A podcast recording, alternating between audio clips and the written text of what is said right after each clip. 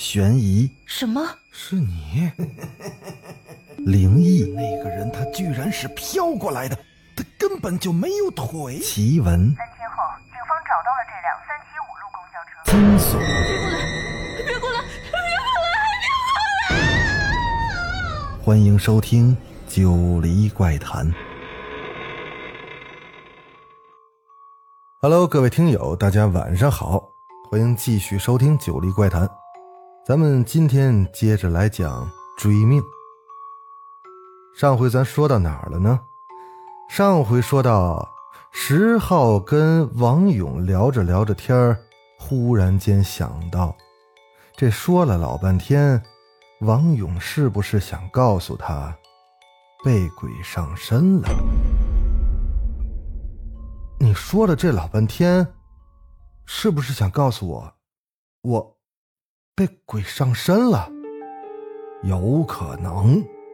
按你所说的情况，你很可能正受到一团凝聚力非常强烈的精神影响着。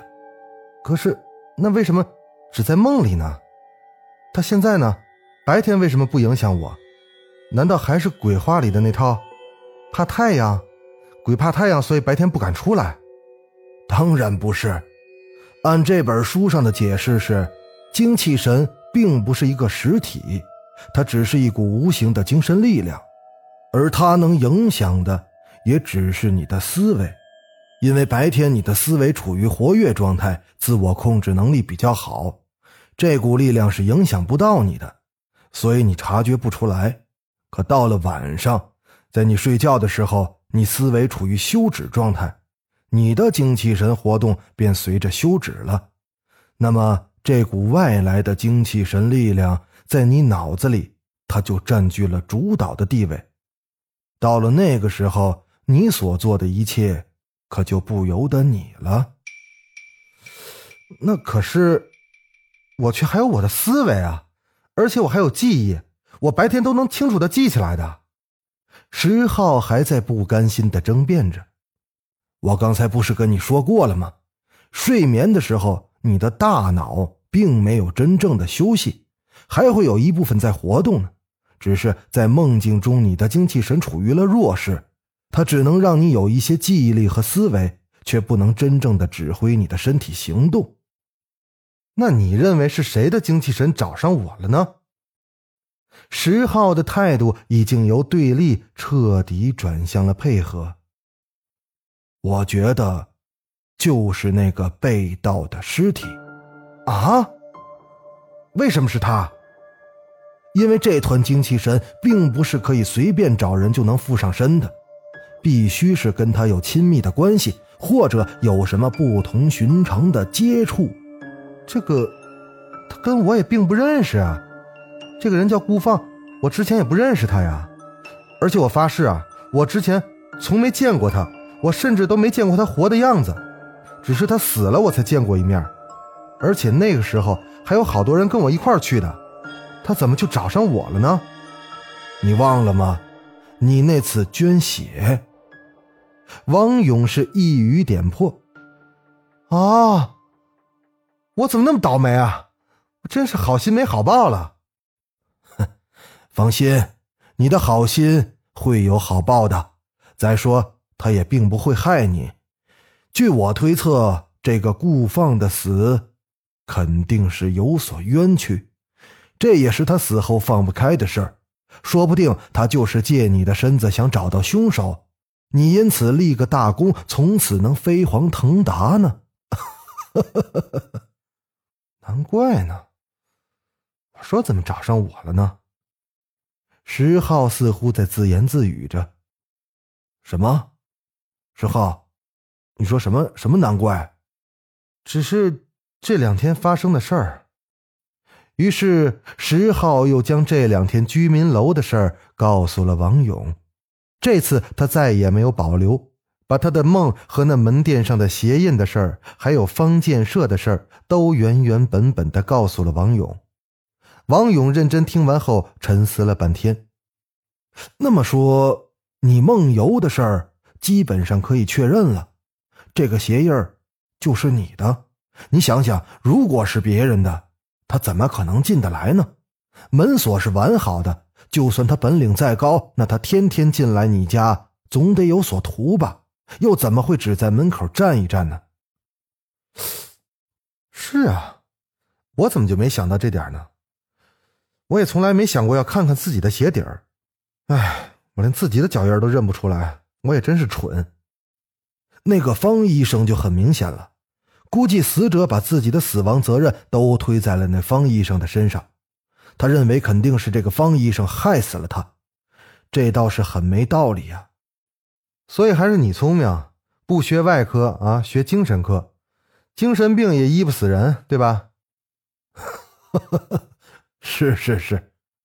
石浩又想起了梦的事儿，哎，不过还有一扇门却不知道在哪儿，就是我一开始梦到的那个。那个，据我推测，估计那扇门可能就是死者的家，因为死人通常最先想到的就是想回家看看。对，说的太对了。石浩猛地一拍大腿，我怎么就一直没想到呢？哎呀，真是的。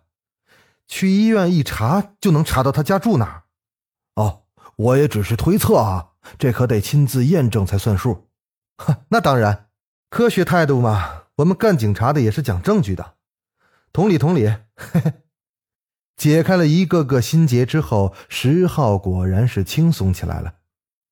王勇看到石浩的表情，转而用严肃的语气又对石浩说道：“石浩，你先别高兴。”我们今天说的可全都是推测，到目前为止是一点证据都没有啊！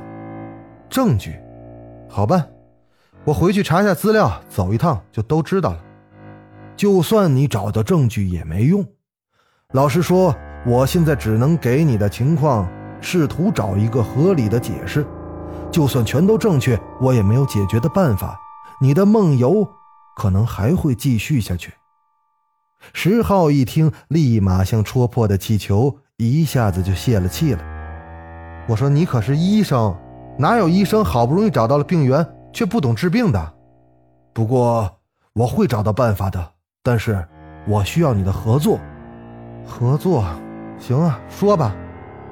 我需要你对你的梦游做一个研究调查工作。当然，假使你是真的在梦游的话，那当然可以。”那你要我怎么配合你？哎，对了，嫂子在家吗？她呀，哎呦，坏了！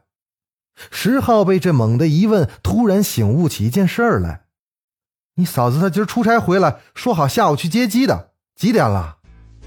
六点一刻了。完了完了，就半小时了，也不知道能不能赶上。得啊，咱先别说了，我先接回来老婆再说。你想好了我怎么配合，你再告诉我，行吧？要不，哎。你有车对吧？哎，走走走，你跟我开车一块去机场，这样又能赶得上，我们能在车上聊，行吗？呃，这这这，走走走，快点快点！王勇哭笑不得，只好是匆匆拿了车钥匙，就跟着石浩奔出门了。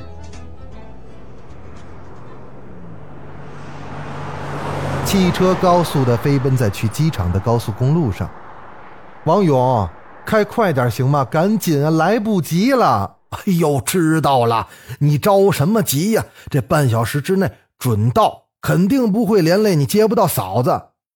哎，石浩，哼，你好像挺怕你媳妇儿啊？啊，还是小别胜新婚，心急了？呸！放屁！我这叫恩爱，什么怕不怕的？好，好，好，恩爱，恩爱。汽车很快的到了特区的关口。石浩看了看手表，总算是心情安定了一些。想起刚才中断的话题，忽然又问道：“哎，王勇，哎，你刚才怎么突然问起我老婆在不在家？这事儿跟我老婆有关系？”王勇没看他，继续注视着前方的路。我说的配合就是在这儿。我想对你在梦游时的行为做个跟踪调查。如果嫂子在家，那可能就不方便了。并且你还没有决定是否告诉她你的事儿呢，对吗？是啊，那你说我应不应该告诉他？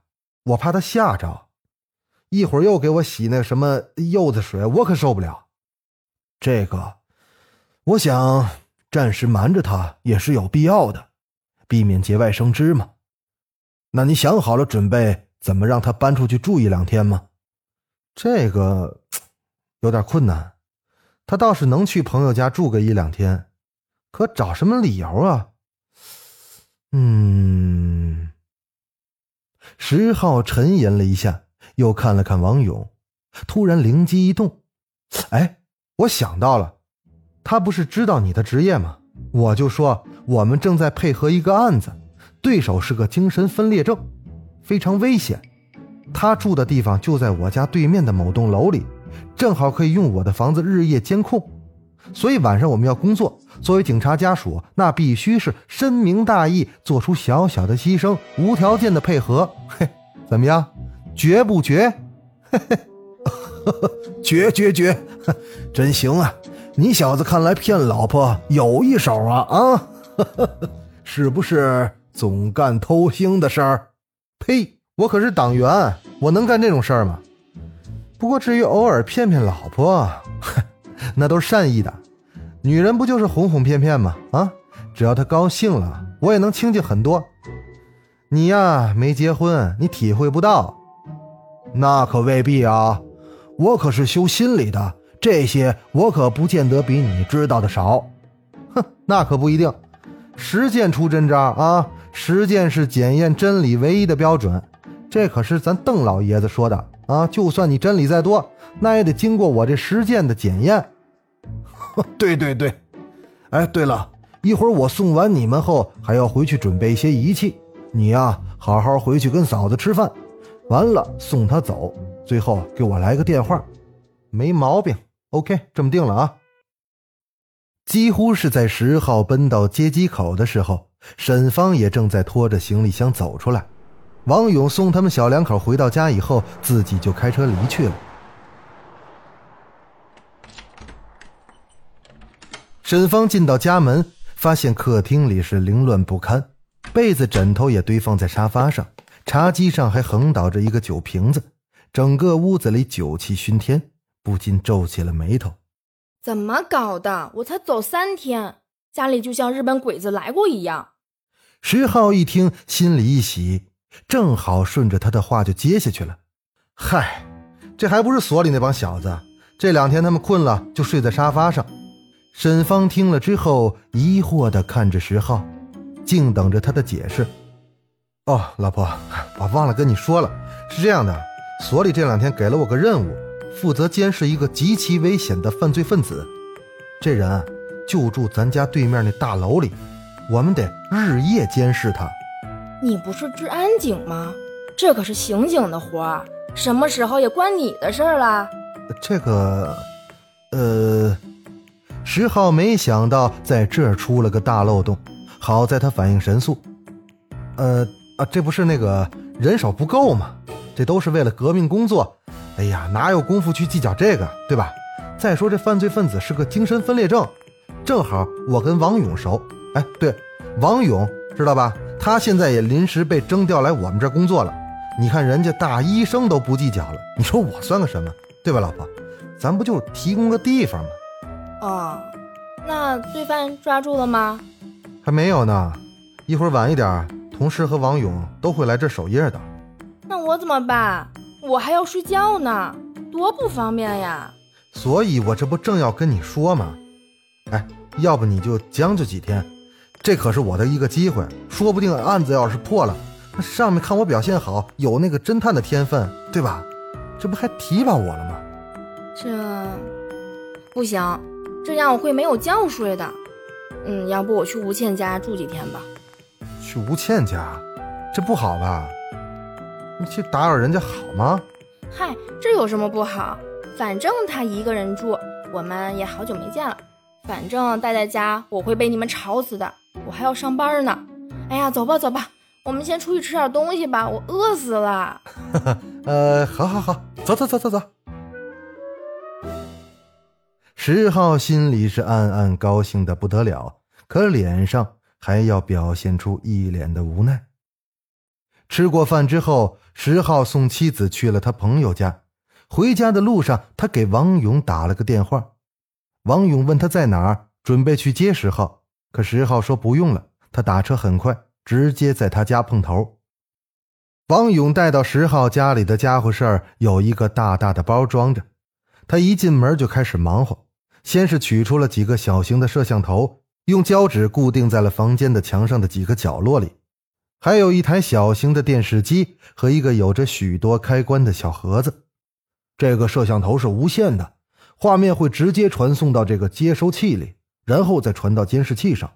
一会儿我把这接收仪器啊。跟这显示器放到里面的屋子去，我不能跟你住同一个地儿。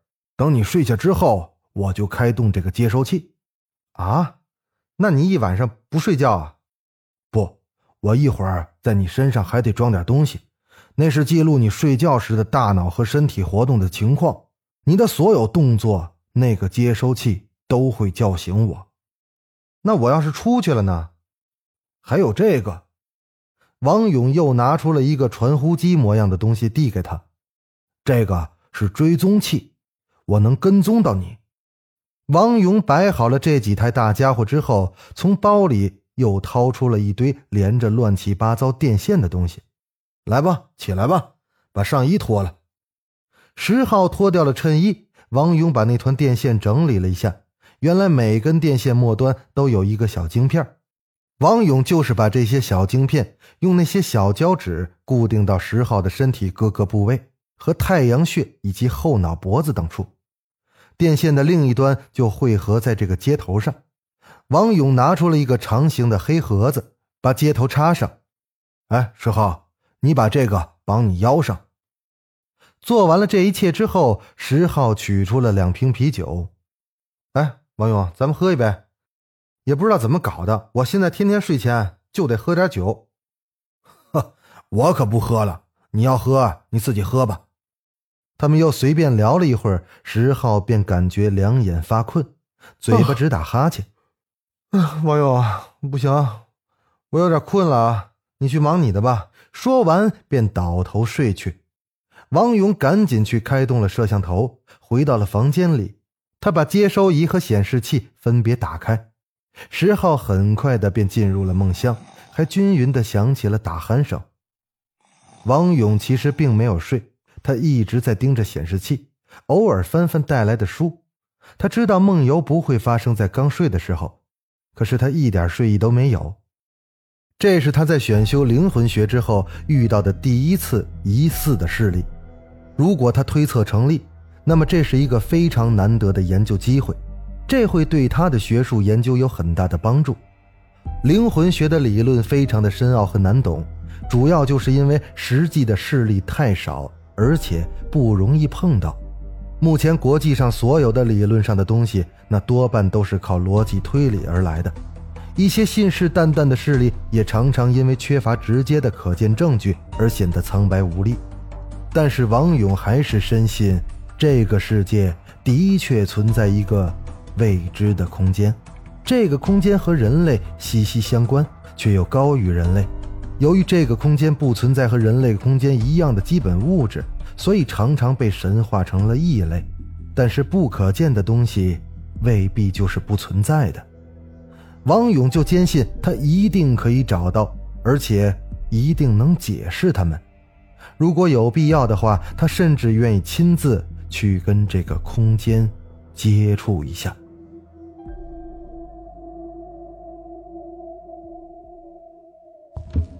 石浩迷迷糊糊中，似乎过了很久。当他有点知觉时，他看到自己又站到了那条空空荡荡的通道里。不知什么时候，脚步已经迈开了。他就这么一直走，一直走着。王勇在房间里的接收器立刻感应到了石浩的行动，屏幕上的波线强烈的跳动起来。因为波线的落差超过了王勇预先设定的值，所以接收器上面的小红灯开始闪烁。此时，王勇正沉浸在那本苏格兰老头的著作里，看到红灯闪烁，赶紧坐到了显示器的旁边。他看到石浩已经站了起来，神色安详，眼睛半闭着。石浩动作有点迟缓，但是他还是有条不紊地穿好了衣服，然后转身来到了门口。穿鞋，然后取出了钥匙，开门，走了出去。王勇赶紧打开了跟踪器，上面一个代表十号位置的小蓝点马上欢快地跳动起来。十字坐标显示十号的距离就在附近靠前方。等十号把门带上之后，王勇才赶紧拿起了另一波摄像机跟了出去。十号在空荡荡的通道里一直走着，这个通道里根本就没有时间流逝的观念。十号甚至感觉不到自己的脚是踏在了地上，这是一个没有任何物体存在的通道，他只需要交替的迈步就行了。王勇看到十号下楼之后，并没有往外面直接走上马路，而是在楼下的空地上绕着圈子走来走去。脸部高高的扬起，望向天空，动作很是机械呆板。他赶紧把这个情景录了下来。大概过了十几分钟左右，石浩低下了扬起的头，开始直视前方，开始往外走。王勇连忙远远地跟了上去。石浩这时看到了那栋居民楼，突然就出现在他眼前。他停住了脚步，抬头盯着三楼的那个窗户。跟前两晚一样，亮着灯，有半截窗帘静静地垂在上面。王勇跟着十号来到了医院宿舍的大楼。十号说的没错，他那两晚来的就是这儿。王勇看到十号到了楼下就站住不动了，他便远远地在一个自行车棚旁边停了下来，调整好了录像机的镜头，把十号的身影定在了镜头的中间。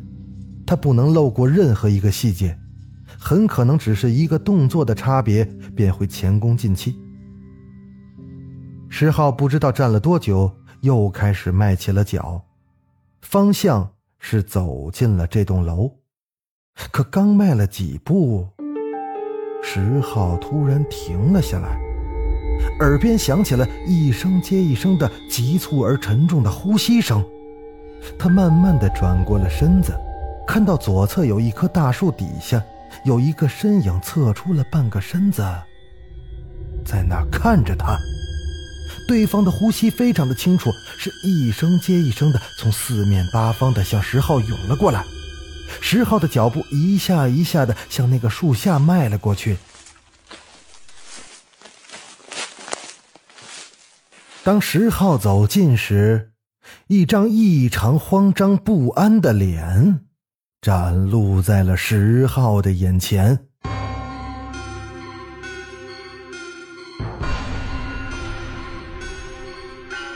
好了，今儿的怪谈咱们先讲到这儿。